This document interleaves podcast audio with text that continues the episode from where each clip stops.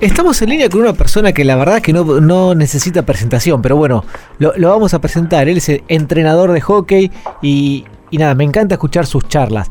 Eh, Sergio Cachito Vigil, ¿qué tal Sergio? Te habla Darío Fabre para Radio Mitra Bahía Blanca, ¿cómo andás? Muy bien Darío, un gusto hablar contigo y con tu audiencia. Eh, el gusto, no tenga la menor duda, que es mío plenamente, así que bueno, gracias por atendernos. Sergio, vamos a hablar de distintos temas, siempre obviamente relacionados con el deporte, pero siempre en tus charlas que me gusta mucho ver todas las charlas que, hay en internet y demás. Y, a ver, lo primero que te quiero preguntar es, con todo lo que lograste en, tu vida profesional, ¿cómo haces para buscar y encontrar nuevos desafíos? O sea, para que algo que, es, que no sea solamente meramente laboral, sino ya pase un desafío personal. Bueno, en mi vida, eh, mi gran desafío tiene que ver con las relaciones humanas y, que con las personas que me toque participar, ya sea profesionalmente, familiarmente, eh, eh, amistades o, encuentros en el universo, todos esos, esos momentos produzcan bienestar, produzcan crecimiento, produzcan transformación y produzcan nuevos, a ver, eh, nuevas experiencias. Entonces, eh, mi desafío más grande no tiene que ver eh, con, con, a ver, objetivos numéricos propiamente dicho, sino con objetivos de valor. para mí, la misión que yo veo en, en, mi vida en el universo tiene que ver con, con degustar relaciones humanas y, contribuir a, que el universo pueda, eh, pueda ser un lugar eh, eh, digno de vivir y disfrutable. Entonces los desafíos, no importa si es a nivel deportivo, a nivel profesional, a nivel familiar, tienen un foco, que es el ser humano. Sin duda, es que, eh, a ver, es casi imposible escindir lo deportivo de lo personal y casi todo lo que se puede aplicar a lo deportivo, sacando la táctica, obviamente, también se puede traspolar a, la vida personal y a, las relaciones que tenemos día a día con nuestra familia, amigos, en, el trabajo, en lo que sea. Sí, eh, sin duda, es así y, a ver, y todo lo que hacemos eh, tiene que ver para compartirlo con otro, para encontrar un estado de bienestar, y, por supuesto que, eh, que es lindo tener metas y objetivos porque eso nos impulsa cada día a declarar acción y sería, a ver, eh, sería muy difícil levantarse de la cama cada día si uno no tiene un objetivo, una meta, algo que, que, lo estimule. Eh, lo que me parece importante es que de la misma forma que no pueden faltar objetivos y metas, las metas y los objetivos no tienen que tener a nuestra vida, porque la vida es lo que ocurre entre la declaración de un objetivo y el cumplimiento o no del mismo. Eh, los objetivos son una, una linda excusa o un, faro para eh, hacer lo más importante, que es el medio. Pero del inicio de un objetivo y el cumplimiento está la vida.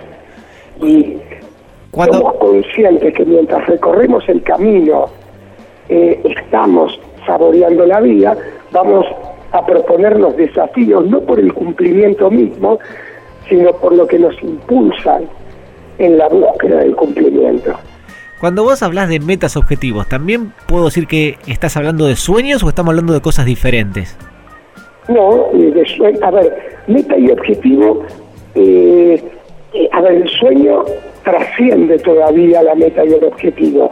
Por ejemplo, para, para cumplir determinados sueños, o, sea, para ir en busca de ese sueño, eh, hay que planificar metas y objetivos. Pero el sueño es mucho más grande que el cumplimiento del objetivo de la meta. Es como el sueño está mucho más cerca del propósito, de quién queremos estar siendo, mientras buscamos eh, ese sueño eh, eh, enmarcado en objetivos y metas, porque eh, para mí el sueño de mi vida es poder, yo vine a la vida por el amor de mis padres pero no me preguntaron si tenía que venir. Un día aparecí y me encantó estar en la vida y mi sueño es transitarla con bienestar, con aprendizaje, con respeto, con, con, descubrimiento. Y mi sueño es poder ser en la vida quien elijo ser. Y después, dentro de esos sueños, hay sueños que son eh, familiares, de pareja, hay sueños que son profesionales, eh, pero en todos esos sueños hay algo que, que, es común, que es la manera de vivirlo. Eh, porque el, sueño te impulsa a, a, recorrer un camino con corazón.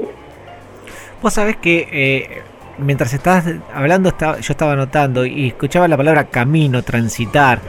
Em, coincido con vos, lo he escuchado de vos en, muchas charlas, lo importante que es el esfuerzo y, el camino que se transita. Ahora, eh, ¿el camino que se transita puede ser que, que, sea valedero aunque no hayamos llegado al destino? Sí, desde ya, porque el destino que nos ponemos yo creo que no hay nunca un destino final. Es más, yo no creo en la cima.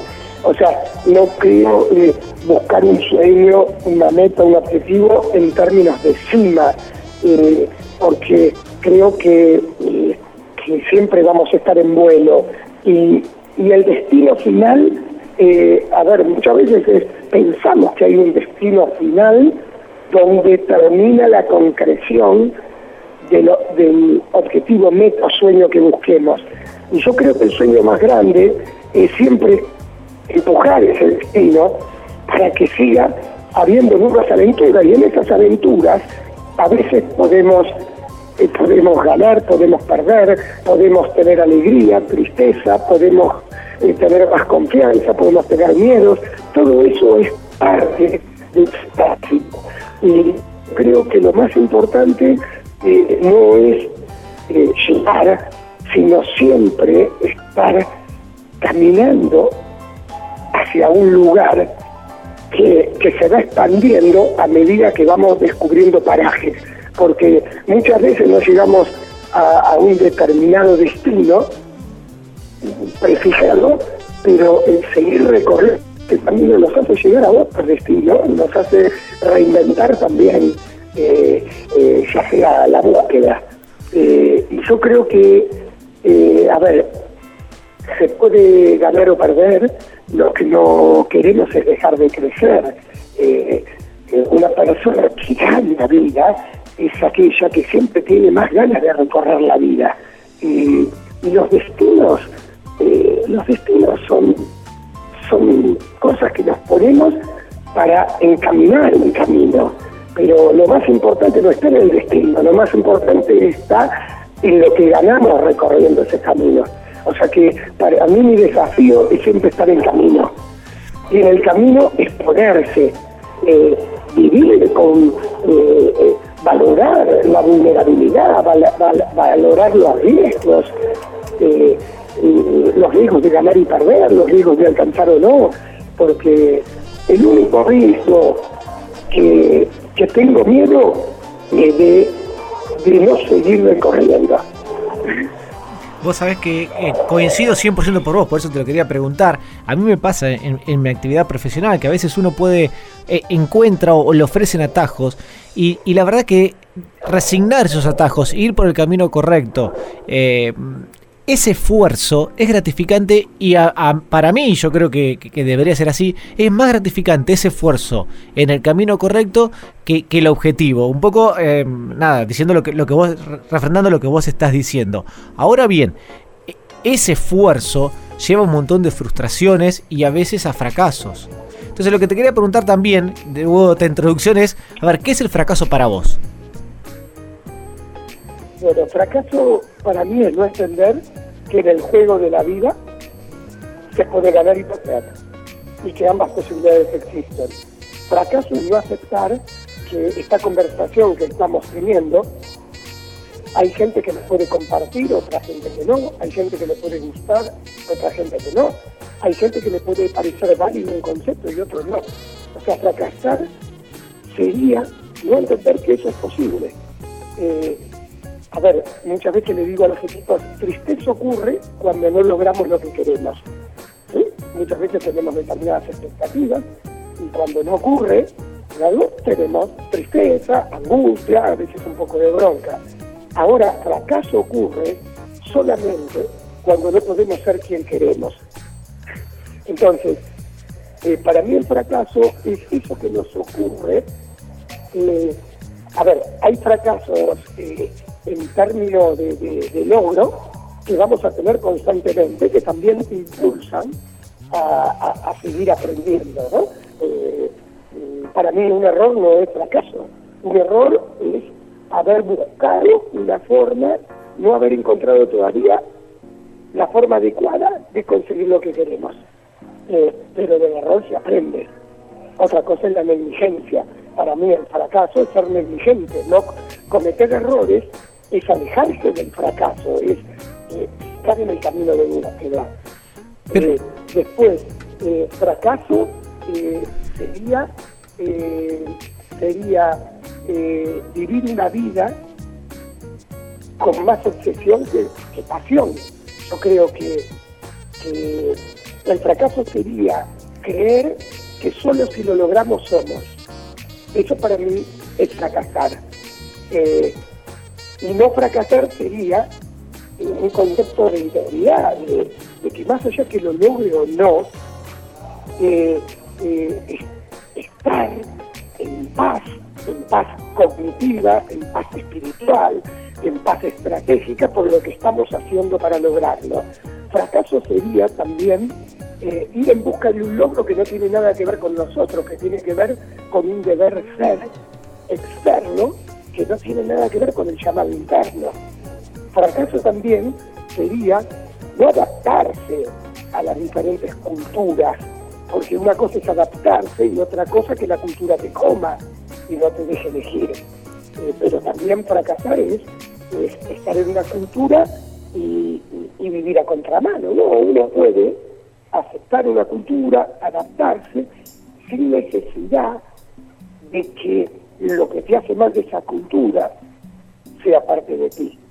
Ahora, eh, ¿no, te parece, recién nombraste cultura, error, fracaso, me parece muy, muy valioso de separar el error del fracaso, pero no considerás, eh, así lo considero yo por lo menos, que la, como sociedad estigmatizamos el error y eso, digamos, lo hacemos sinónimo, entre error y fracaso como sociedad lo tenemos prácticamente como sinónimo. Sí, yo creo que, bueno, eso es ignorar, eh, ignorar el sentido de las palabras, de las frases. Eh, eh, a ver, error es lo que no va a ocurrir constantemente. Solo uno erra si intenta, si produce, por ejemplo, en el deporte, el error se aplaude. Otra cosa es el horror. Eh, voy a, definirte la diferencia entre error y negligencia. Error sería, y lo voy a hacer algo claro, un jugador se puede errar 10 goles en un partido eh, muchas veces no se puede errar 10 goles, se puede errar 10 goles, eh, porque eh, puede haber elegido mal en la forma de definir, puede haberle pegado mal a la pelota, puede haber atajado muy bien el arquero, puede haber desmontado. Esos son errores que uno, si los identifica, los puede mejorar. También la negligencia sería, por miedo a errar un gol, no bien en ese momento, no creer en que podés tomar una decisión correcta. El error sería no haberte perfilado para tirar al arco, eh, no haber eh, mirado antes de recibir, eh, y, pero sobre todo la negligencia máxima, que sería que después que te erraste 10 goles, no querer ir más a buscar el gol por miedo a que te critiquen. Por ejemplo, voy a poner un ejemplo, los nueve de fútbol de Argentina eran criticados constantemente porque se cerraban goles, todo. ¿Cuál sería la negligencia? Que a través de toda esa crítica, esos goleadores no estén más en la foto del gol. Que digan, bueno, no, mejor que se lo erre otro, así no me critican más. Eso sería fracasar. Eso sería fracaso. Si se erran 20 goles más, pero siguen estando en la foto del gol, y siguen estando donde se hacen los goles, es un gran triunfo, por supuesto, que hay que revisar por qué no estamos haciendo goles. Eh, por ejemplo, una negligencia sería, eh, ya cuatro veces fracasé en el amor, no amo más. Eh, a ver, eh, sería una negligencia contra el sentimiento de amar. Es duro, es triste fracasar cuatro veces, pero la negligencia más grande sería eh, no creer en el amor. O sea, uno ama y, y, ese amor lo voy a seguir dando porque lo tengo. Ahora que el otro lo recibo o no, bueno, no depende tanto de uno, sino que depende es ser una persona que quiere seguir amando. Entonces, a veces uno erra eh, en la forma eh, de comunicación. ¿sí? ¿Por qué? Porque después se da cuenta que podría haber dicho otras palabras. La negligencia sería no haber cuidado la comunicación, no haber por lo menos eh, sido empático. Después uno quizás es empático todo y justo dijo una palabra que al otro no le vino bien. Bueno, uno puede aprender eso. Eh, o sea, nosotros confundimos cuando nosotros paralizamos, cuando nosotros penalizamos el error, paralizamos el crecimiento de la persona. Y cuando nosotros pensamos que cuando no lo logramos fracasamos, nos equivocamos, eh, eh, eh nos, equivocamos en el juego de la vida, no entendemos el juego de la vida. Y aparte cuando fracasemos, también podemos aprender. No hay problema. Vamos a fracasar un montón de. ¿Qué problema hay? Fracasar no quiere decir ser un fracasado. Sí, pero hoy, hoy, a ver, eh, coincido con vos, ¿sí? Pero hoy, inclusive desde la escuela, estamos educando a los chicos para el, miedo al error, a la prueba, a que me bajen un punto, más que al experimento, a, errar y levantarse. Entonces, eh, desde muy chiquititos eh, tenemos una educación de pánico al error coincido y, una de las cosas, te imaginas lo que me gusta la docencia, lo que amo en mi vida es la docencia, y no estoy contento con, con... Nosotros hablamos que en Argentina hay un problema de educación, creo que va más allá, ¿no? En el universo está viendo. Pero en verdad eh, eh, lo que nos replanteamos es lo que enseñamos. Eh, creo que, que la currícula de la materia se come al ser humano el, problema de la educación nuestra que estamos teniendo, que tienen que ver con valores, valores esenciales, eh, no hay materia donde no, existen, algunos colegios lo pueden tener, eh, pero materias donde se trabajen las emociones. Por ejemplo, hay chicos que empieza a aparecer la emoción de bronca, de ira, de, angustia, de envidia, y se sienten culpables por esas emociones, pero ellos pobrecitos, la gente, digo, mí me vino la envidia, pero yo no la llamé, me vino. Eh, sienten culpabilidad, sienten que son chicos que no se están manejando con valores, y en verdad eh, el disvalor más grande es que no hay espacio en la escuela para trabajar profundamente en el entendimiento de lo que nos pasa emocionalmente. Nosotros tenemos un gran problema de comunicación, de escucha profunda. Sin dudas. De respeto hacia el otro, pero no hay materias que trabajen eso porque la currícula está primero. La evaluación más grande es numérica, eh, pero hay otro tipo de evaluaciones que se necesitan eh, para que para construir otro tipo de sociedad. Eh, yo creo que, que es, es importantísimo tener los conceptos elementales, tanto en matemática como en lengua, como eh, en ciencias sociales, historia, geografía, eh, eh, instrucción cívica, pero lo más importante es el ser, qué le está pasando al ser humano mientras estudia.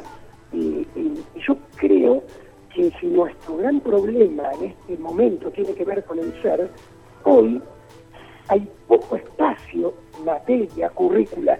En un colegio hay personas que son kinestésicos, hay otros que son eh, más eh, auditivos, hay otros que son más visuales, hay otros que son más cinéticos.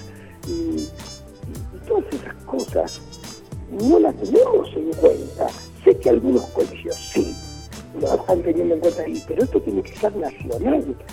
El gran problema tiene que ver, se está viendo problemas con el respeto, se está problema con, con, con, la ética, con la moral. No hay que estudiar qué significa la ética y la moral. Hay que practicarla, transpirarla, tener experiencias, eh, eh, tener momentos de equivocación, eh, tener mucha conversación. y bueno, yo no estoy contento, no estoy contento, y mismo cuando era estudiante, no estaba contento con la currícula. Te voy a dar un ejemplo. Soy una de las personas que levantaba la mano, hacía una pregunta y levantaba la mano para contestar. Y casi siempre lo que decía no era lo que quería escuchar el profesor. Entonces no tenía la dicha de que me digan qué bueno que estuvo Sergio. No, porque muchas veces cuando preguntamos, lo que quiere el, profesor es que le respondan lo que él quiere escuchar. Entonces yo me preguntaba, ¿para qué, ¿para qué se pregunta si ya se sabe la respuesta? O sea, estamos comunicando, no me estás evaluando. Me estás evaluando está buenísimo, porque quizás hay una o dos respuestas nada más. Pero si estamos trabajando en serio y hacemos una pregunta, y solo hay una única respuesta, que es la que quiere escuchar el profesor, entonces no hay comunicación. entonces, eh, en nuestra vida nos faltan, eh, nos faltan preguntas para saber, nos falta valorar la integración. Eh, por ejemplo, hay, hay, conceptos, por ejemplo, para mí un valor muy grande es la integración, integrar capacidades, que el alumno aprenda del profesor, el profesor del alumno, aprenda con H. ¿sí? Por supuesto que hay alguien que guía, pero es importante. Eh, por ejemplo, hoy es más, está bien, hoy es muy importante la inclusión porque hay muchísimos, sabemos los problemas que hay, pero ¿por qué llegamos a la inclusión? Eh, a, tener que incluir, porque no integramos. Y, a mí no me gusta, eh, no es que el valor de la inclusión no es humilde, no es generoso. ¿Por qué? Porque más que generoso, no es humilde, porque marca un concepto de que alguien tiene el poder de incluir al otro y el otro eh, reza para ser incluido. Y a mí me parece que, hay una paridad, que la integración integra capacidades de uno y otro. Si nosotros tenemos que llegar a incluir a alguien, quiere decir que algo estamos haciendo mal, que no estamos integrando. Y, y que siempre va a haber alguien que tiene el poder sobre otro yo no creo en eso, eh, eh, creo en otra cosa de la educación.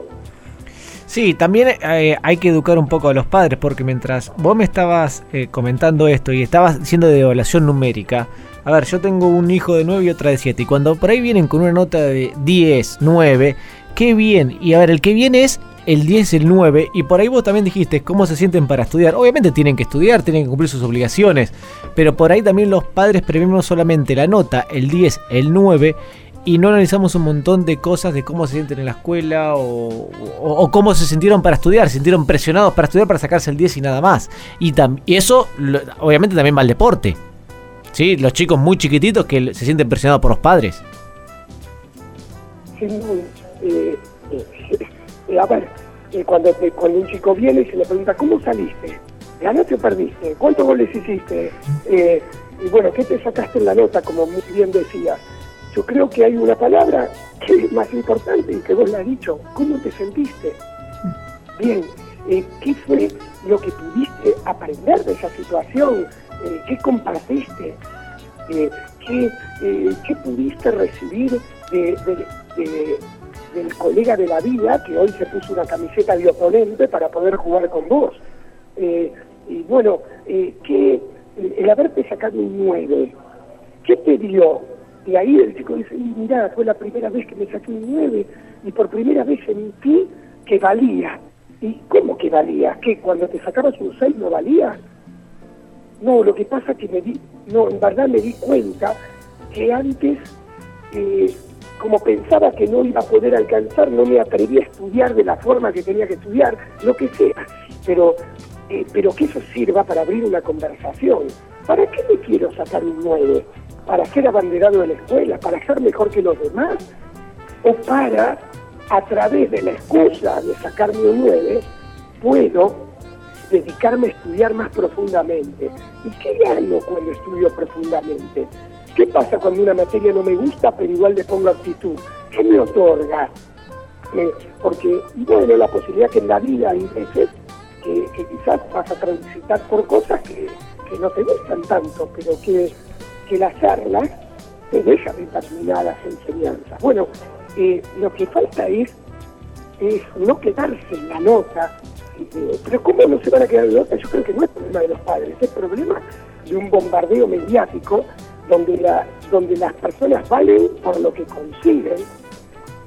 Y, esto es lo contrario, la persona vale por cómo juega para conseguirlo, por su cómo, Porque, por, o sea, hoy muchas veces eh, se dice, eh, se valora eh, el éxito como conseguir todo el oro que está en juego. Y yo creo que el éxito más grande no está en conseguir todo el oro que está en juego. El éxito más grande es poder sacar todo el oro que tenemos adentro. Y cuando nosotros pensamos en sacar todo el oro que tenemos adentro, también regalamos oro al universo. Y si lo queremos llevar todo el oro del universo, ¿qué nos está pasando? ¿Qué pensamos? ¿Que si logramos todo, vamos a ser alguien? Ser alguien no tiene que ver por los logros, ser alguien tiene que ver por la coherencia de transitar la vida, que bueno, puede ser en búsqueda de logro para que sea entretenido, pero el logro es la sana, el logro es la zanahoria que ponemos para vivir, pero no es la vida el logro. Pero esto no se trata solo de los padres, se trata de que de un bombardeo de sociedad que tranquilamente podemos hacer otra cosa. Eh, a ver, yo estoy en alta competencia y me encanta. Y, una de las cosas que me encanta estar en alta competencia es para jugarla en serio, pero de otra forma. ¿sí? Eh, elegí estar en alta competencia para transformar estos valores. Se puede estar en lo que se dice selva de alta competencia viviendo de una forma diferente y también pudiendo ganar, que es lindo. Pero el ganar de uno no es que lo hace perder al otro. Ojalá en la cuadra hubiese tres verdulerías y que las tres verdulerías trabajen bien. No es que hay que eliminar a dos porque si no nosotros no podemos eh, facturar como verdulería. No, en la vida hay espacio para todos. Que nosotros no nos demos cuenta y que no lo hagamos de esa forma, es problema nuestro que tenemos que revisar y es problema de todos. Ah, ah, hablando de, alta competencia y, bueno, de, tu, desde tu óptica de director técnico o también de la educación, ¿qué ves que, ha cambiado y qué ves que son bases inamovibles en cuanto a liderar a un equipo? Liderarlo en el aspecto de justamente lo que vos estás diciendo, de educarlo, de llevarlo a, por un camino correcto. O sea, comparativamente los chicos de hace 20 años con los chicos chicos, adolescentes o, primeros adultos, desde hace 20 años ahora, ¿qué cambios viste? ¿Qué cosas ves que el, líder son bases que no se, no se pueden discutir? O más, que nada discutir, no se pueden negociar. Esa es la palabra exacta. A mí me parece que en el liderazgo lo que no debemos de negociar es que sea un liderazgo por desarrollo, de desarrollo yo no creo en liderazgo de, eh, convencimiento. Que, eh, hay una frase que dice, eh, el líder convence a la otra persona, el, el líder hace que la otra persona haga lo que uno quiere. ¿sí? Yo creo que eso, a ver, eso no lo veo como liderazgo. A mí el, liderazgo es primero la persona que es capaz de generar más líderes. Y para generar más líderes, el liderazgo es desarrollar capacidades de las personas. Y esas capacidades de las personas lo que generan es liderazgo en el equipo y en el universo. Son más que haya un líder en el equipo, que por supuesto que está buenísimo y tiene que haber, lo más importante, el gran desafío es generar liderazgo de equipo que, dentro de cada integrante del equipo pueda descubrir su líder interior que, y aportarlo al equipo. Y de esa manera el liderazgo va a estar en el equipo. Y que por supuesto al liderazgo, que cuando vos estás adentro de la cancha y tenés que hacer una jugada de ataque, seguramente lo va a liderar Luciana Aymar. ¿sí? Eh, pero cuando estés en defensa, quizá lo, lo, lo Cecilia Rognoni. En un momento, cuando vos estés en una fiesta tocando la guitarra, quizás el que sepa de música va a liderar, pero el que va a congregar para que todos vengan quizás sea otro. Entonces, el gran problema del liderazgo es que siempre decimos falta un líder. Por eso, yo no creo que falte un líder. Lo que falta es un espíritu de liderazgo. Porque muchas veces falta un líder, el líder se fue y se vino todo abajo. Creo que cuando, cuando hubo un líder y se fue y se vino todo abajo, yo revisaría cuáles fueron las conductas de ese líder que no generó liderazgo. Porque el líder genera vínculos, no dependencia. Lo que no negocio del liderazgo es que haya desarrollo y que deje una huella de liderazgo mucho más grande de la que recibió. Y, bueno, eh, eh, a ver, eh, hay algo que también veo de las generaciones, ¿no? Muchas veces nos preocupamos que las generaciones van cambiando y que ahora hay, hay determinados valores que no eran como antes. Yo lo primero que reviso cuando las generaciones van cambiando es a cada nueva generación, ¿quién la va formando? Generaciones anteriores. En vez de revisar a la nueva generación, yo creo que lo que tenemos que revisar, ¿qué hicimos los que nos tocó conducir o liderar? Sí, sin duda. Porque si no nos gusta lo que estamos viendo, tenemos que revisar qué estuvimos haciendo. Eh, y, bueno, y trato de, a ver, para mí el liderazgo, eh, yo creo que cada persona tiene un líder adentro, y, depende de la posibilidad que se le vaya generando a esas personas que lo pueda expandir. Y no hay cosa más linda que expandir liderazgo en el universo. Y expandir liderazgo no quiere decir pelearse por el liderazgo. quiere decir disfrutar de liderazgo superior. Y por supuesto que eh, eh, cada persona en determinado momento puede liderar determinadas acciones, eventos, momentos. Pero creo que hoy el gran problema es que queremos, que pensamos que el éxito está en, ganarle al otro. Y yo pienso que el éxito más grande está en construir una vida mejor con otros. Está, está buenísimo, es un cambio de enfoque totalmente diferente. Y, para, para, ir terminando y no robarte más tiempo, te quería preguntar a ver cómo ves hoy al deporte argentino, no solamente al hockey, sino al deporte en general. Bueno, el deporte lo veo cada vez mejor. El deporte argentino eh, año tras año crece, crece en posibilidades, eh, crece en capacidades, crece en calidad de entrenadores, en calidad de jugadores. Eh, el deporte en Argentina es, es, Argentina respeta al deportista y lo puedo decir porque de recorriendo otros países, en Argentina el que es deportista es valorado. Se tiene, se tiene un gran respeto por el deportista. Y, también hay un gran apoyo. Yo creo que, desde los hace 25 años que estoy en la alta competencia, hasta esta parte, siempre ha crecido el apoyo al deportista. Y hay que hablar con el advenimiento ahora del ENAR, eh, eh, de ese impuesto que se ha puesto para el deporte, el deporte de élite ha tenido un apoyo tremendo. Pero también la calidad de entrenadores, porque los entrenadores en Argentina aman lo que hacen, son amateurs, porque son amadores. Y esto va más allá de ganar o no dinero, ¿no?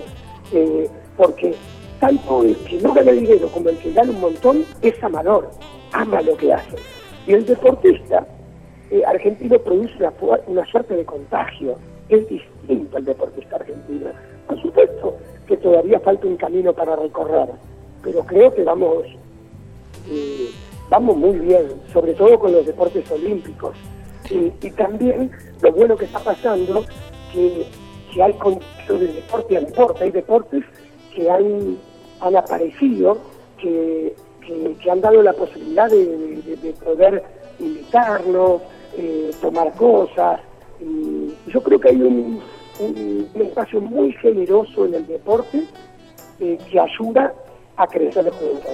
Lo veo muy bien el deporte argentino. ¿No crees que, eh, a ver, coincido plenamente, eh, me parece que estamos en la lid mundial en lo que es deportes en equipo principalmente, y en lo personal creo que es como que nos falta un salto en, general en lo que son deportes individuales, salvo tenis, ¿sí? Pero en los demás deportes individuales como que nos cuesta, o tenis o que yo, Paula Pareto, algún caso medio aislado. Pero es como que en general cuando son deportes individuales nos cuesta un poco llegar a los primeros niveles. No sé si coincidís y, si sabes o, tenés intuición por qué puede ser también. Sí, sí, lo que pasa es que cuesta mucho más en el deporte individual. El deporte individual depende de dos cosas. Del talento de cuna, en muchos casos, en el atletismo, por ejemplo, en la natación, y también depende de, eh, yo creo que hemos crecido, eh, hoy todos los deportistas olímpicos ciertamente son profesionales, pero eh, hay un tema, fíjate que, que los países que triunfan en los deportes individuales son países hiperdesarrollados. Donde, Exactamente. esos deportistas desde los 12, 13 años, no solamente al que es bueno, a una camada muy grande, tiene una apoyatura de todo aspecto y, tienen muchos años de desarrollo de esos aspectos. Y, y el presupuesto es inmenso y y la metodología eh, para lograrlo ya tiene una experiencia de muchísimos años. Y también la cantidad de habitantes, ¿no? Eh, eh, salvo los casos de África, que el atletismo por condiciones naturales, los fondistas, bueno, también por carencias, son los que desarrollan las mejores cualidades. en los deportes individuales triunfan Alemania, China, Estados Unidos, y son países hiperdesarrollados. Yo creo que estamos mucho mejor en el deporte individual, pero falta todavía mucho.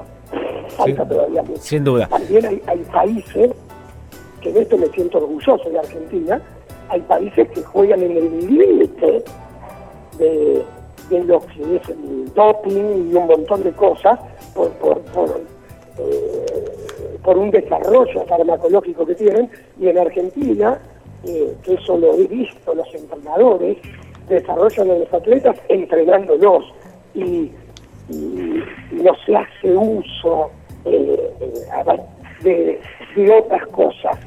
Eh, que por suerte en eso no estamos tan desarrollados, por suerte. Pero creo que el deporte individual también es muy difícil porque compiten, vos competís con individuos individualmente de todo el mundo no hay que verlo el deporte individual en términos solamente de medalla, hay que verlos en términos de participación olímpica, de diploma olímpico. Eh, creo que estamos cada vez mejor y falta camino por recorrer, pero eso es un proceso también. Seguro. El deporte, en deporte de conjunto es, es otra cosa, se puede llegar de otra manera. Eh, lo que es fantástico, lo que es increíble es cómo en el deporte eh, de conjunto nos destacamos tanto y todavía no pudimos armar un equipo de sociedad, ¿no? Por lo menos un equipo político del país. Eh, un gran desafío que, no, que, nos viene por delante. Sergio, te queremos agradecer muchísimo por estos minutos. La verdad es que me encanta hablar con vos. Estaría muchísimo tiempo más, pero bueno, nada, no te queremos robar más tiempo. Muchísimas gracias por atendernos, ¿eh? A vos y a toda audiencia les agradezco y por favor, lo que digo lo digo con todo el respeto y, nada, no es ninguna certeza, sino simplemente es eh, una interpretación de cómo veo la vida. Y, respeto totalmente opiniones diversas, nada más que lo que voy a hacer es auténtico con pensamiento, no voy a decir algo que no sienta. Lo que sí trato de revisar todos los días lo que pienso. Está muy muy bien, Sergio. Muchísimas gracias, ¿eh? un abrazo enorme. Un abrazo grande, gracias.